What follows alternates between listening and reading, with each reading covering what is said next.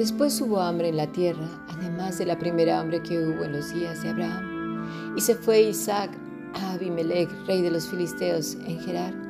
Y se le apareció Jehová y le dijo, no desciendas a Egipto, habita en la tierra que yo te diré. Habita como forastero en esa tierra y estaré contigo y te bendeciré, porque a ti y a tu descendencia daré todas estas tierras y confirmaré el juramento que hice a Abraham tu padre. Multiplicaré tu descendencia como las estrellas del cielo y daré a tu descendencia todas estas tierras y todas las naciones de la tierra serán benditas en tu simiente. Por cuanto oyó Abraham mi voz y guardó mi precepto, mis mandamientos, mis estatutos y mis leyes. Habitó pues Isaac en Gerar. Y los hombres de aquel lugar le preguntaron acerca de su mujer, y él respondió, es mi hermana, porque tuvo miedo de decir, es mi mujer, pensando que tal vez los hombres del lugar lo matarían por causa de Rebeca, pues ella era de hermoso aspecto. Hemos leído Génesis 26, desde el versículo 1 hasta el 6. Bueno, pues si deseas eh, formar parte de este grupo de estudio internacional, escribe un correo electrónico a fundacionbiblica.gmail.com. En esta lectura parece como si leyéramos nuevamente la historia de Abraham, casi los mismos sucesos. Pero aquí hay aún más. La promesa de Dios le había hecho a su amigo, ahora se la reafirma al hijo de su amigo, a Isaac. Y dirán cualquiera, se, le se la hizo a Abraham y por eso estaba cumpliendo con Isaac, pero Isaac no, no tenía las mismas responsabilidades que Abraham. Eso no es así. Isaac también escuchó la voz de Dios y también obedeció. Pero es curioso, le pasó lo mismo que a su padre, ¿verdad? Pasó a su mujer como por su hermana. Dice John Milton en la película del abogado del diablo, yo no hago que las cosas pasen, ni obligo a nadie a actuar, solo pongo el escenario. Eh, John Milton en esta película se supone que es el diablo. Y vuelvo a repetir, y eso es muy cierto. Yo no hago que las cosas pasen, ni obligo a nadie a actuar, yo solo pongo el escenario. es muy cierto, al hombre le hace parecer, le susurra al oído, y el hombre finalmente es el que hace.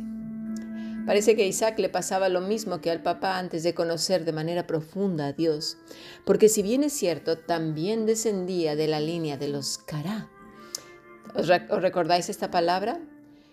En Génesis 4:26, donde dice, y a Seth también le nació un hijo y llamó su nombre Enos. Entonces los hombres comenzaron a invocar el nombre de Jehová. La palabra es cará, ¿verdad? Para invocar, que quiere decir aclamar, anunciar, llamar, contar, convidado, encuentro intimar, invitar, pedir, perpetuar, gritar, nombrar. Y hago énfasis en intimar porque habla de una ah, comunicación, relación, amistad profunda con Dios, ¿sí?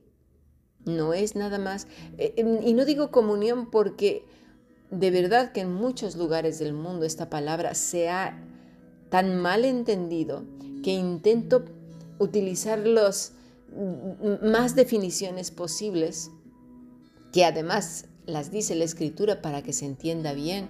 Cuando hablamos de comunicación con Dios, hablar con Dios, aclamar a Dios, encuentro, invitar, llamar, anunciar, perpetuar, pedir, es decir, alguien que está en continua comunión con Él, continua amistad, continuo hablar, que le busca, que convida con Él la vida, eh, así que la relación con Dios, aunque no era tan profunda, sí que la buscaba y meditaba. ¿Por qué? Volvemos otra vez. Conocía su voz, supo quién le hablaba, no le parecía extraña, no lo dudaba, no pensaba que era su propia imaginación.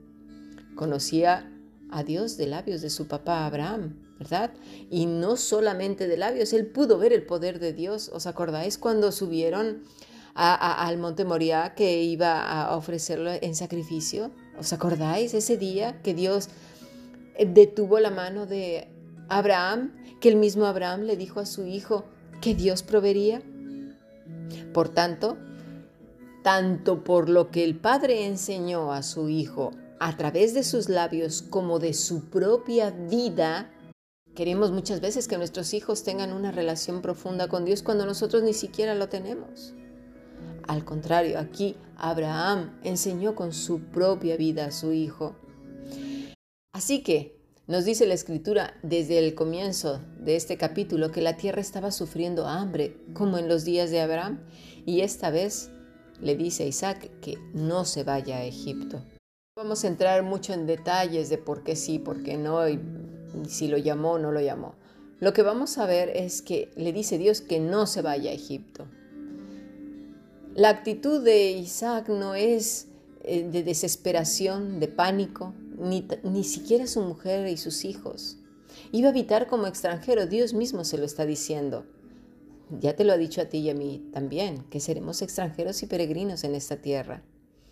Algunos que ya hemos vivido literalmente como extranjeros en un lugar que no es nuestra tierra, es bastante difícil, ¿verdad? Pero en este caso en particular iba a, vivir una situación de hambruna. Era una situación difícil, pero había aprendido del mejor, de su papá, a confiar en quién, en Dios.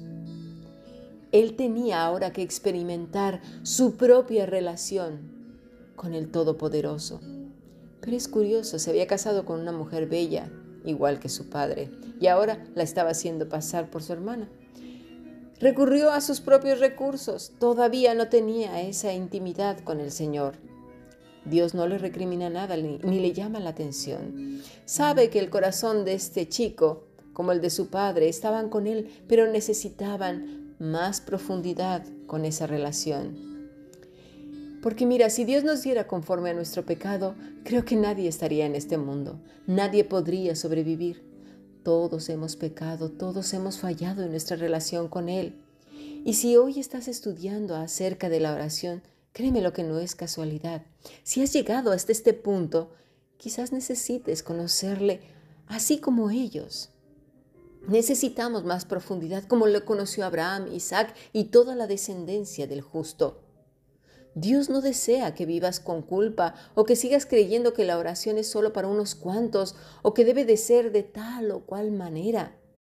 Dice John Milton, que representa a Satanás en la misma película, y además muy cierto lo dice, la culpa es como un saco de ladrillos. Solo hay que descargarlo. Y él es el que la descarga, y sí es verdad, un saco grande y pesado de ladrillos derramados sobre la espalda del que la sufre, un saco que no tiene fin y caen y caen sin parar, sin frenos, sin límites, sin tiempo para descansar. Van cayendo uno a otro, uno a otro y la persona siente que se hunde con esa culpa. Pero no es así en Isaac. Él continúa con Dios y Dios le bendice. No quiere decir que hagamos las cosas de manera descarada. No, porque eso no es un corazón que busca a Dios. Seamos listos. La comunión no quedó ahí. La vida siguió hasta que su relación con el Señor se solidificó. No fue como la de su padre. No. Ojalá todos aspiráramos a la relación que tuvo Abraham con Dios, como debe de ser, como la que tuvo nuestro amado Maestro, esa que es insuperable. Pero estas semanas hemos aprendido varias cosas, sobre todo y principalmente en esta semana la oración, hablar con Dios en tanto vamos por la vida, porque hemos visto que no se trata de una posición del cuerpo en una hora determinada, porque además no es que lo diga yo, sino que lo hemos leído, lo hemos estudiado en las escrituras.